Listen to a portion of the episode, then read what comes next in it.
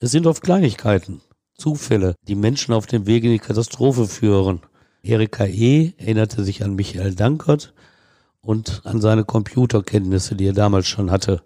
Sie rief ihn an, sofort kam er. Und es war der Mörder ihres Freundes, den sie um Hilfe baten.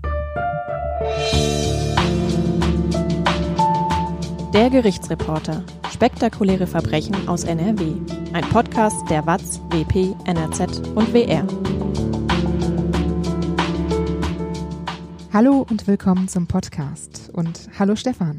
Hallo Brinja. Du erzählst uns heute von Michael Dankert, dem Reha-Mörder aus Hattingen. Er hat 1995 seinen besten Freund Klaus G. umgebracht, weil er sich in Klaus Freundin verliebt hat.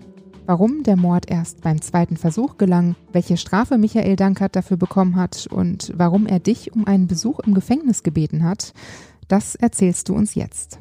Ich bin Brinja Bormann. Hallo und willkommen zum Podcast. Stefan, es gibt ja diesen Spruch, wahre Freundschaft gibt es nur unter Männern. Was hältst du davon?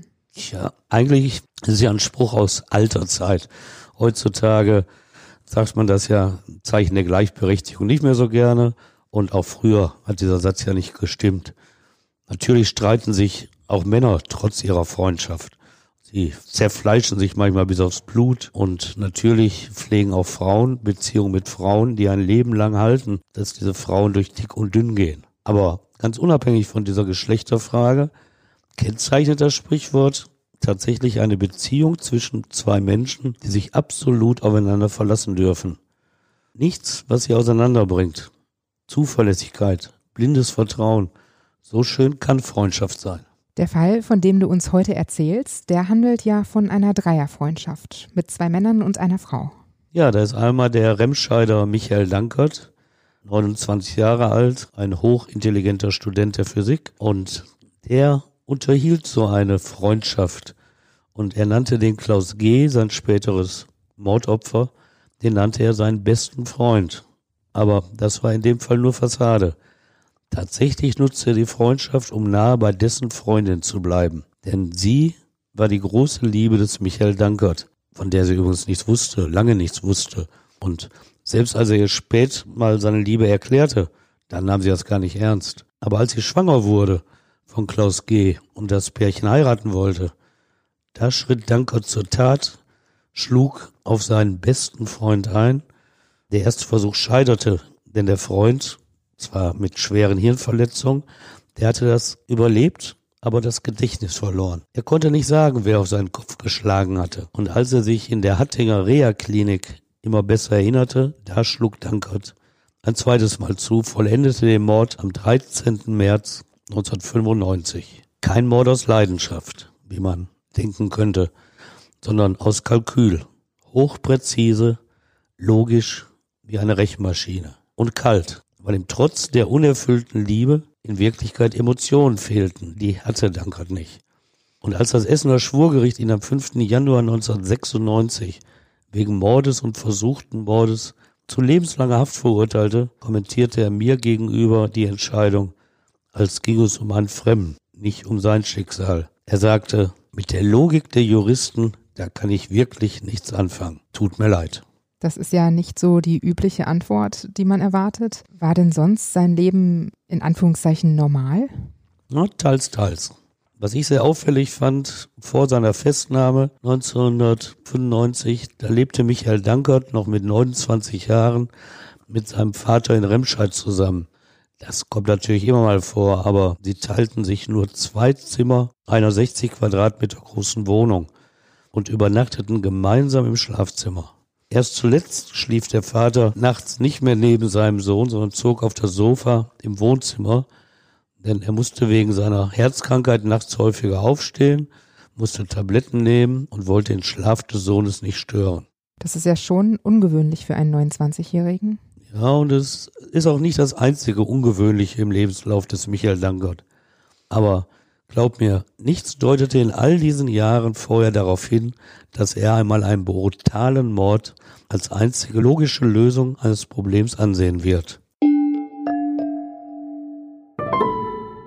Kurze Unterbrechung.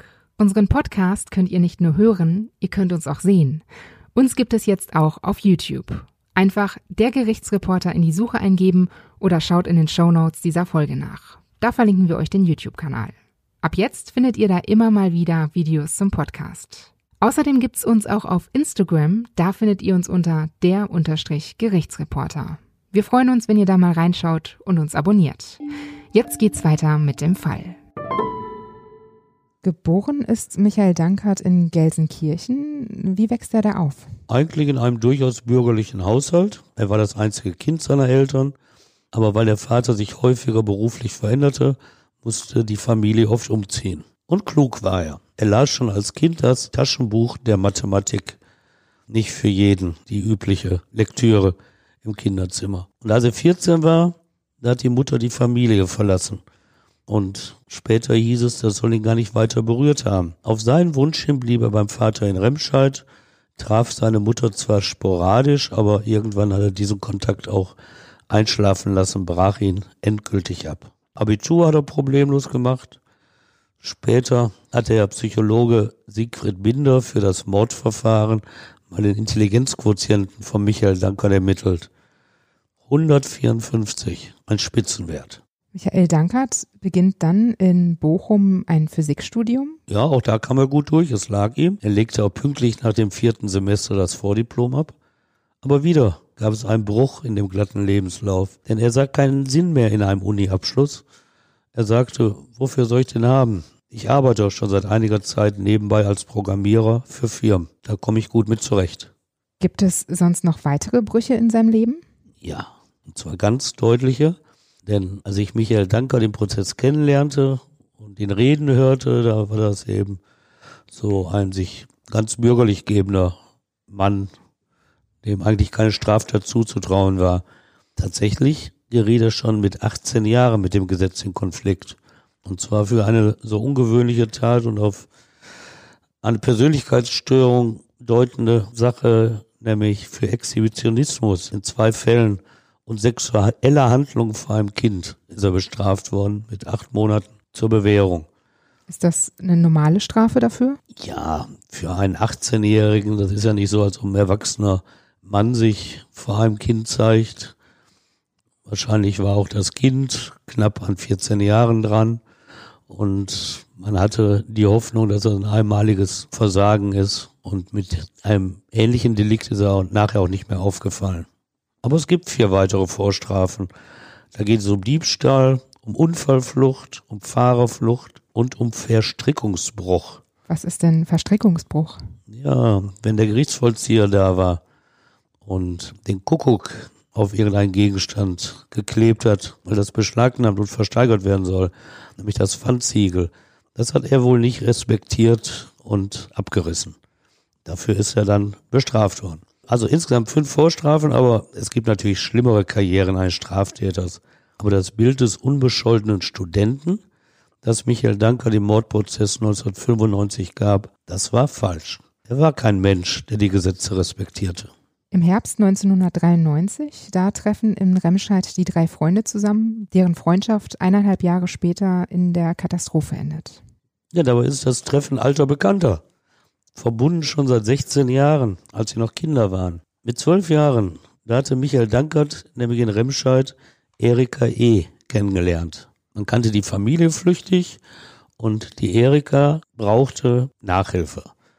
Und er, schlau wie er war, gab sie der Zwölfjährigen. 14 war er damals.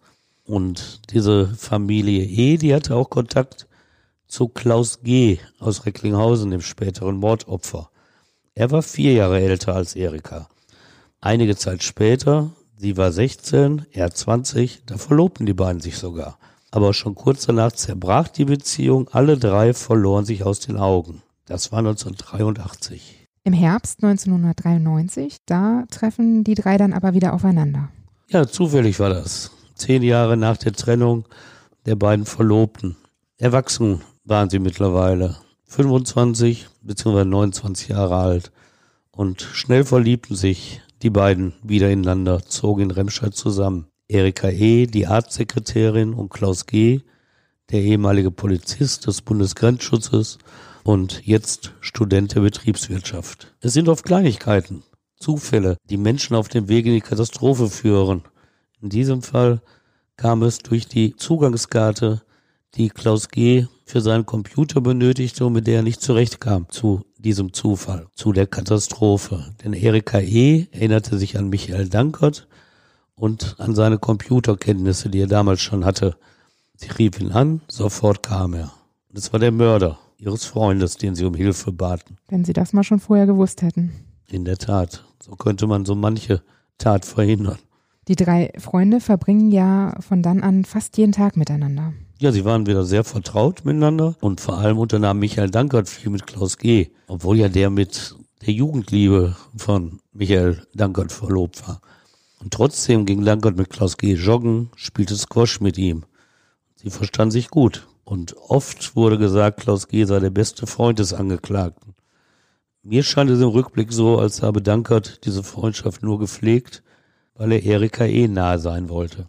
Und dabei kam ihm auch der Job seines besten Freundes entgegen, denn der arbeitete mittlerweile neben seinem Studium in einem größeren Unternehmen in Nachtschicht. Dann kam er erst morgens gegen 6.30 Uhr nach Hause und Erika E. verließ eine Stunde später um 7.30 Uhr das Haus. Und wenn sie wiederkam, da war dann natürlich ihr Verlobter auch wieder auf dem Weg zur Nachtschicht. Und dann kam oft Michael Dankert und gemeinsam mit Erika ging er abends ins Kino, abends, wenn Klaus G. eben nicht da war.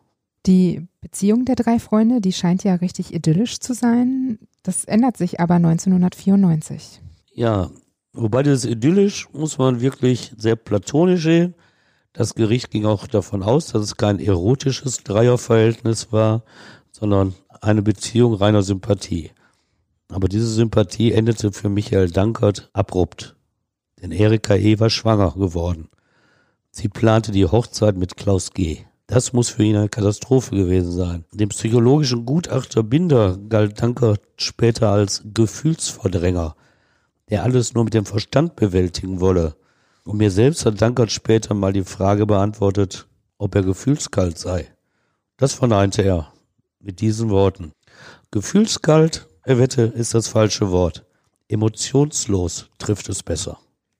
Wie es dazu gekommen ist, dass du ihn im Gefängnis besucht hast, das erzählst du uns später noch ausführlicher.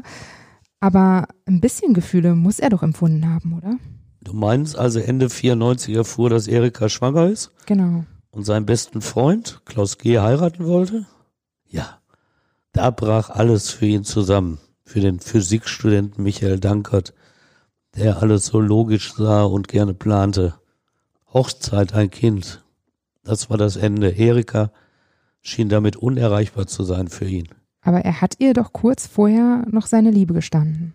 Er muss wohl was geahnt haben, dass das jetzt enger mit Klaus G. wird. Und deshalb ist er sehr ungewöhnlich für ihn einer Frau gegenüber auch mal aktiv geworden und hat gesagt, du, ich bin verliebt in dich.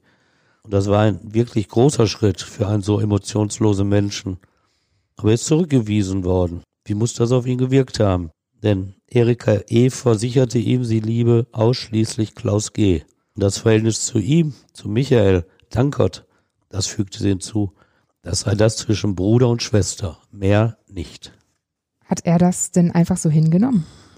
Ich na, ich denke nicht nur, ich, nein, ich weiß es ja. Die Beweisführung war ja sehr überzeugend. Er wird die Möglichkeiten durchgespielt haben, die ihm verblieben. Wollte er auf Erika E. verzichten? Nein. Aber jede andere Variante endete in einer schrecklichen Konsequenz in seinem Denken. Klaus G. musste sterben, weil mit der Heirat jede Chance vereitelt wurde, mit Erika E. zusammenzukommen. So sah Michael Danker das. Ein Mord sollte ihn also zur Liebe führen. Am 13. Februar 1995 dringt Michael Dankert in die Wohnung von Klaus und Erika ein. Ja, das war der erste Akt seiner Taten. Er hatte einen Nachschlüssel für die Wohnung und er wusste, dass an diesem Tag, wie so oft sein bester Freund, sich nach der Nachtschicht zum Schlafen hingelegt hatte. Und mit einer metallenen Stange, vermutlich ein Handwerkern und Einbrechern vertrauter Kuhfuß, so nennt man das. Mit einer solchen eisernen Stange schlug er auf den Kopf von Klaus G. ein, auf den Schlafenden, mehrfach. Das lange Werkzeug sollte für Distanz sorgen, damit die Kleidung des Mörders frei vom Blut des Opfers blieb. So viel hatte er vorausgeplant. Und Er haute schnell ab, organisierte sich sogar noch ein Alibi, aber zuvor hatte er auch noch Muße genug, die Schubladen herauszuziehen und die Schranktüren in der Wohnung zu öffnen. Denn es sollte so aussehen wie nach einem Einbruch, bei dem der Einbrecher dann auf Klaus G. eingeschlagen hätte. Erika E. kommt dann mittags zurück von der Arbeit und findet ihren Freund. Und geriet in Panik. Zuerst telefonierte sie mit ihrer Mutter und dann schrie sie laut. Dann kam ein Nachbar, der die Schreie gehört hatte und der war es, der dann Notarzt und Polizei holte.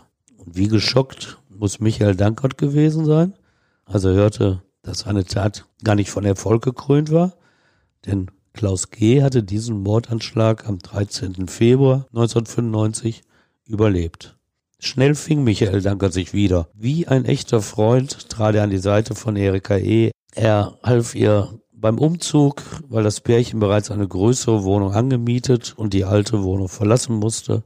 Und er besuchte mit ihr zusammen Klaus G., den die Ärzte nach ersten Operationen in die Reha-Klinik in Hattingen-Holthausen verlegt hatten. Die Zeit, die drängt aber, denn in der Reha-Klinik, da bekommt Klaus langsam wieder seine Erinnerungen zurück.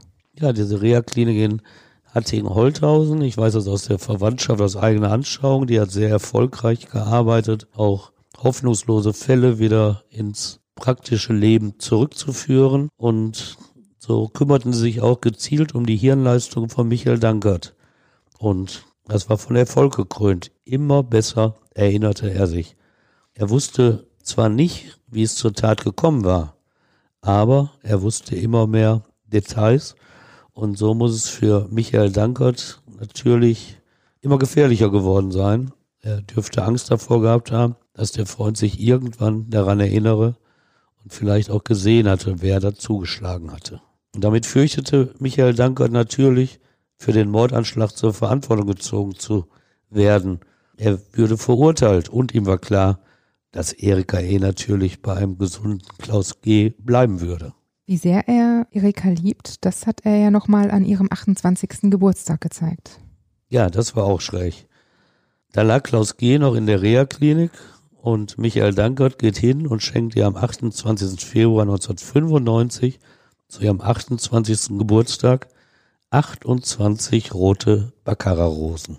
Wer das nicht einordnen kann, was Baccarat-Rosen ist, allein der Preis zeigt, wie wichtig eben dieses Symbol der Liebe zu Erika war. 140 Mark, umgerechnet 70 Euro, kosteten ihn die langstieligen Blumen. Wie hat sie auf das Geschenk reagiert? Ja, ein bisschen reserviert. Ihre Mutter, die hatte das auch mitbekommen und sie hatte dem Michael Dankert sofort Vorhaltung gemacht. Wie könne er der Erika nur so einen Liebesbeweis überreichen, wo doch, wenn doch der Freund im Krankenhaus liege? Dankert konterte kühl. Klaus habe Erika doch immer Rosen zum Geburtstag geschenkt und weil dieser jetzt verhindert sei, schenke er ihr die Rosen. Also quasi stellvertretend. Weil die Zeit ja jetzt drängt und die Erinnerungen langsam wiederkommen, muss Michael Dankert ja reagieren. Wie geht er jetzt weiter vor? Ja, er bereitet sich jetzt auf einen Mord in der Reha-Klinik vor. Er observiert das Gelände. Er schaut, wo er in das Gebäude einsteigen kann. Er will möglichst wenig Lärm verursachen, wenn es zur Tat kommt. Und will sich dann im Zimmer 216 schleichen, wo der Freund liegt und ihn dort endgültig erschlagen. Wie bereitet er sich denn dann auf die Tat vor? Tage vorher, am 5. März, geht er um 4 Uhr morgens hin zu der Reha-Klinik, die ein bisschen abgelegen im ländlichen Teil von Hattingen-Holthausen liegt. Und da zerschlägt er im Untergeschoss eine Fensterscheibe. Denn er weiß, dass er durch diese Scheibe zur Station 2b gelangen kann, wo Klaus G. liegt.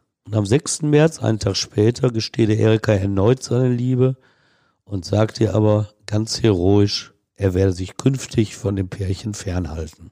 Damit hat er ja schon ein Alibi.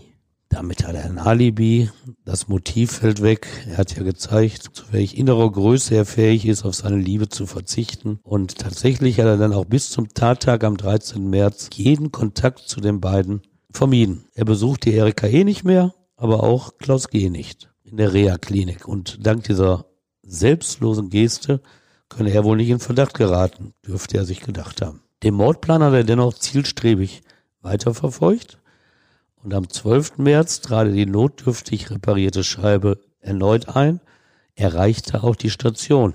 Es sollte wohl der Tag der Tat werden, aber zu seinem Entsetzen passierte gerade die Nachtschwester den Flur. Er brach seine Tat ab und haute sofort ab. Einen Tag später, da kommt er aber wieder zurück. Ja, und wieder nutzt er den Zugang durch die eingeschlagene Scheibe. Er läuft vorsichtig durchs Haus, erreicht Zimmer 216, schleicht sich ans Bett von Klaus G., dem Schlafenden, nimmt die Eisenstange, vermutlich war es wieder der Kuhfuß, nimmt diesen in die Hand und schlägt wieder auf den Kopf von Klaus G. ein. Klaus G. besaß keine Chance. Den tödlichen Verletzungen erlag er. Am 17. Oktober 1995 beginnt der Prozess in Essen. Das ist ein reiner Indizienprozess. Was heißt das? Das heißt, es gibt keinen unwiderlegbaren Beweis. Das sind natürlich die am einfachsten zu führenden Verfahren, wo du Beweise hast, da beißt die Maus keinen Faden ab, das ist so, fertig. Dann gibt's aber auch noch Indizien. Das heißt, jedes einzelne Indiz könnte auch eine andere Erklärung haben. Aber die Justiz sagt, wenn eine Menge von Indizien zusammenkommt, dann ist der Verdacht so stark, dass es zur Verurteilung reicht. Aber es sind eben nur Verdachtsmomente. Aber wie gewichtig, das zeigt das Hauptindiz, das gegen Michael Dankert sprach. Denn entscheidend war sein Turnschuh und den Abdruck, den er auf der inneren Fensterbank im Staub hinter dem eingeschlagenen Fenster hinterlassen hatte. Denn die Polizei hat dort den Abdruck eines Schuhs festgestellt und Gutachter hatten die Marke bestimmt. Und die Polizei hat dann gezielt gesucht und im Schuhschrank von Michael Dankert, da fand sie dann genau einen Schuh dieser Marke. Das sind natürlich Massenprodukte. Tatsächlich ist die Analyse des Abdrucks entscheidend und sie entsprach exakt dem Turnschuh des Angeklagten. Es sind individuelle Tragespuren, die eine solche Zuordnung eines Schuhs zu einem bestimmten Schuhabdruck ermöglichen. Hinzu kommen dann aber auch noch andere Spuren, die gefunden werden. Ja, mikroskopisch kleine Blutspuren an der sichergestellten Jeans des Angeklagten. Damals gab es übrigens ganz frisch die DNA-Analyse durch Wissenschaftler und diese ergab tatsächlich einen Treffer. Die Blutspritzer, so die Gutachter, stammten von Klaus G., dem Toten. Vier Jahre zuvor hätten die Gutachter nur sagen können, ob die Blutgruppe übereinstimmt. Jetzt konnten sie sagen, es kann nur Blut von Klaus G. sein. Dass das auch noch kein Beweis ist, da siehst du daran, dass Michael Dankert gesagt hat, die Jeans habe er lange nicht mehr gewaschen und da sei mal von einer anderen Aktion, als Klaus G. sich beim Sport verletzt hatte, Blut von Klaus G. rübergespritzt. Deshalb ist das eben nur ein Indiz und kein Beweis, weil es auch noch andere Möglichkeiten gibt, wie es zu dieser Blutanhaftung kam. Wie gibt sich denn Michael Dankert im Prozess? Nimmt er da einfach alles hin? Nein, sehr aktiv war er. Er befragte selbst die Zeugen, obwohl mit Silvia Oster der Essener Rechtsanwältin hatte er eine erfahrene und engagierte Strafverteidigerin an seiner Seite. Und das hielt er offenbar nicht für ausreichend. Denn auch die Gutachter nahmen in den Mangel. Er diskutierte mit denen die Ergebnisse. Bei den Gutachtern mit hohem Niveau, bei den normalen Zeugen war es manchmal schwieriger, weil er sich nicht in deren Welt einfinden konnte. Aber mit den Wissenschaftlern, das war schon ein gewisses Niveau. Aber letztlich erzielte er keinen Erfolg. Michael Dank hatte übrigens auch nie gesagt, dass er unschuldig sei, wie andere Angeklagte das oft beteuern. Nicht mal in dem Plädoyer, das er auch selber hielt. Sein Kommentar zu den Anklagevorwürfen, das schien einen anderen Angeklagten zu betreffen. Denn er sagte, die Indizien belasten mich zwar, sie reichen für eine Verurteilung aber nicht aus. Auch die Eltern von Klaus G. nehmen am Prozess teil und sind Nebenkläger. Ja, Sie haben auch deutlich ihre Trauer demonstriert, sind an jedem Prozesstag in schwarzer Kleidung im Saal anwesend gewesen. Und was mich sehr überrascht hatte, war, dass sie deutlich demonstrierten, dass es einen tiefen Riss in der Beziehung zu Erika E., zur Verlobten ihres getöteten Sohnes gab. Die Eltern des Getöteten hatten den Verdacht früh auf Michael Dankert, den Angeklagten, gerichtet. Dass die Polizei auch sehr früh gegen Michael Dankert ermittelt hatte. Und diese Eltern behaupteten auch, dass das kurz vor Prozessbeginn entbundene Baby gar nicht von ihrem Sohn sei, sondern Michael Dankert sei der Vater dieses Kindes. Und diese Behauptung, die schloss das Schwurgericht im Urteil übrigens ausdrücklich aus. Es sah dafür keinen Anhaltspunkt, dass Erika E. mit Michael Dankert ein Verhältnis gehabt hätte. Zu welchem Urteil kommt es denn dann später? Am 5. Januar 1996 verurteilt das Essener Schwurgericht den Michael Dankert zu einer lebenslangen Freiheitsstrafe. Und als Motiv nahm es Eifersucht geprägt von krasser Selbstsucht an. Richter Rudolf Esters, der Vorsitzende damals im Urteil, Zitat, er zog eine schrecklich logische Konsequenz. Und neben der lebenslangen Haft erkannte das Schwurgericht Essen auch auf die besondere Schwere der Schuld. Dieses Etikett bedeutet, dass Michael Dankert keineswegs auf eine vorzeitige Haftentlassung nach 15 Jahren hoffen durfte. Michael Dankert hat dich damals um einen Besuch im Gefängnis gebeten. Wie kam es dazu? Ja, das kommt nicht oft vor. Der Bundesgerichtshof, der hatte das Urteil gegen ihn im Sommer 1996 bestätigt und kurz danach bat Michael Dankert mich um einen Besuch. Er hatte wohl während der Verhandlung meine Artikel verfolgt und hatte ein gewisses Vertrauen zu mir, weil ich auch seinen Standpunkt immer dargestellt hatte und nicht so eine krasse Vorverurteilung gepflegt hatte. Und mit Kerstin Kokoska, unserer Watz-Fotografin, habe ich ihn dann im Essener Gefängnis in der Krawelstraße aufgesucht. Dankert führte das Gespräch im Plauderton. Aber wie schon im Prozess hatte ich den Eindruck, da rede einer über ein Verfahren, mit dem er selbst nichts gemein habe. Offen sagt er uns, warum er uns gerufen habe. Er wolle ein Wiederaufnahmeverfahren und von uns Unterstützung. Zitat, ich will in der Öffentlichkeit Stimmung erzeugen. Ich habe ihn gefragt, was er vom Urteil halte. Ja, sagte er, mit dem Motiv Eifersucht kann ich unheimlich wenig anfangen. Das macht sich gut in Romanen, aber ist nicht die Wirklichkeit. Ob es stimme, dass er keine Erinnerung an seine Mutter habe? Ja, bestätigte er. Aber ich habe eben Probleme mit Erinnerung. Der Artikel, den ich dann später über ihn schrieb, trug die Überschrift Keine Spur von Einsicht. Wie ist das für dich, wenn du weißt, dass der Mensch, mit dem du dich da gerade unterhältst, dass der jemanden umgebracht hat? Ich gehe da professionell ran, weil ich ja jeden Tag Straftäter erlebe und das trennen kann. Es ist so, dass Michael Dankert kein Straftäter war, kein Mörder war, der bei mir eine persönliche Angst hervorgerufen hätte. So Leute gibt's ja auch, die ihre Emotionen nicht im Griff haben, die körperlich präsent sind. Da duckst du dich vielleicht, da siehst du dich ein bisschen mehr vor. Michael Dankert war wirklich ein ganz normaler Mensch von seinem Körperbau, der war auch nicht aggressiv und von daher war das jetzt auch keine beängstigende Situation. Da gab es andere Kaliber, die ich schon mal auf der Anklagebank im Schwurgericht gesehen habe. Eines völlig Interessante und was ich meinem Leser auch vermitteln wollte, war eben mit welcher Psyche ein solcher Mensch ausgestattet ist. Denn es gehört ja was dazu, den besten Freund umzubringen, wegen eines anderen Mädchen. Da gibt's ja sicherlich andere Wege, wie man das verarbeitet, wenn man nicht zum Zuge kommt.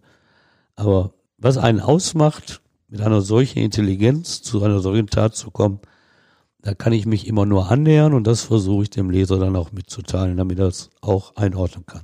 Erinnerst du dich noch an Reaktionen damals? Gab es Leserbriefe oder haben die Leser sich darauf gemeldet? Nee, Leserbriefe gab es da nicht so drauf.